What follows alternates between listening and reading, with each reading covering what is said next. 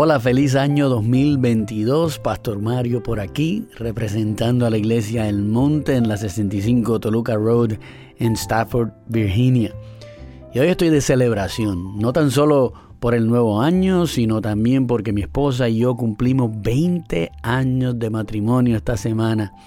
Qué bonito es parar y reflexionar en lo bueno que es Dios es interesante cuando hacemos esto porque nos damos cuenta que los tragos amargos que la vida nos da, que son muchos, al final hacen nuestra relación, esa conexión interpersonal, esa intimidad de amor entre esposo y esposa, aún más dulce. Aquellos que juegan deportes quizás han experimentado ese crecer entre compañeros de juego después que pasan una temporada difícil, donde batallaron juntos y sobrepasaron obstáculos difíciles.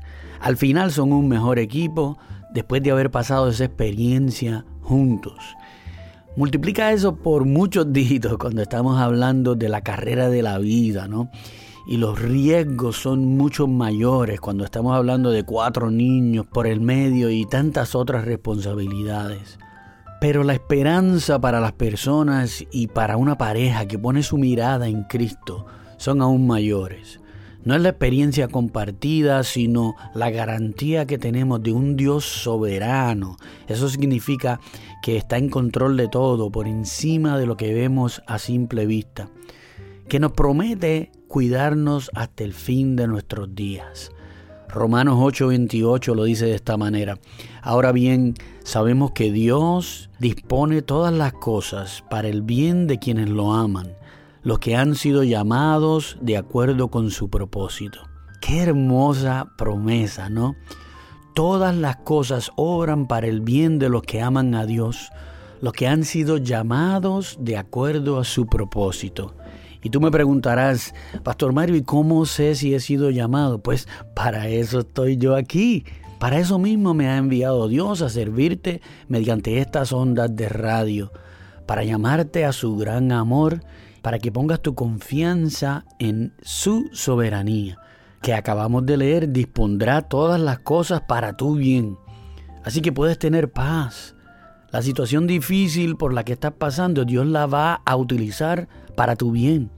La relación que parece no tener solución puede tomar una nueva vida cuando ponemos nuestra confianza no en lo que nos dice la gente, sino en aquel que nos ama incondicionalmente, nuestro Dios, nuestro Señor Jesús.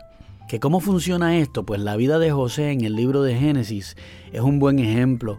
José pasó por mucho en su vida, fue traicionado por sus hermanos que lo vendieron como esclavo a unos egipcios. Cuando prosperó como esclavo lo acusaron injustamente y terminó en la cárcel. En la cárcel interpretó los sueños de algunos que estaban allí y de allí así de esa manera lo sacó Dios para ayudar al faraón que quería también que interpretaran uno de sus sueños y terminó siendo el segundo al mando en Egipto. Y no tan solo eso, sino que Dios usó su posición para que él pudiera salvar a su familia y a todo el pueblo de Israel de una escasez de comida que los hubiera matado a todos. Cuando José confronta a sus hermanos después de todo eso, ellos tienen miedo, lógicamente, después de lo que le hicieron.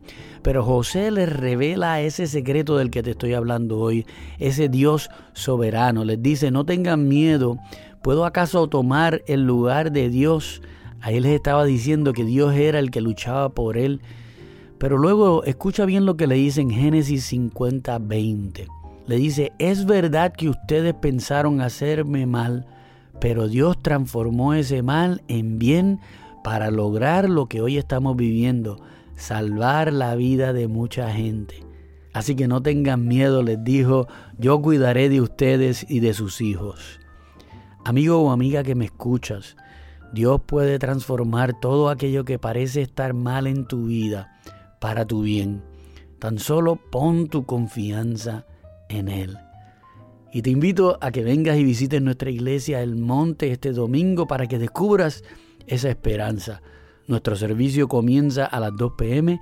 La dirección nuevamente es la 65 Toluca Road en Stafford, Virginia. Para más información visita nuestra página en Facebook como Iglesia Monte Ararat y Monte Ararat. Te espero el domingo.